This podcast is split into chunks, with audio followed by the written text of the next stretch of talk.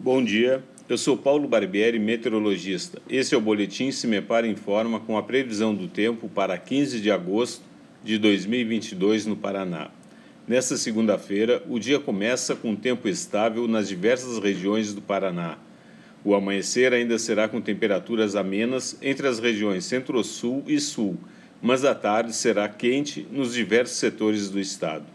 Entre o período da noite e o início da madrugada de terça-feira, uma nova frente fria avança pelas regiões oeste, sudoeste e sul do estado, com pancadas de chuvas acompanhadas de descargas elétricas.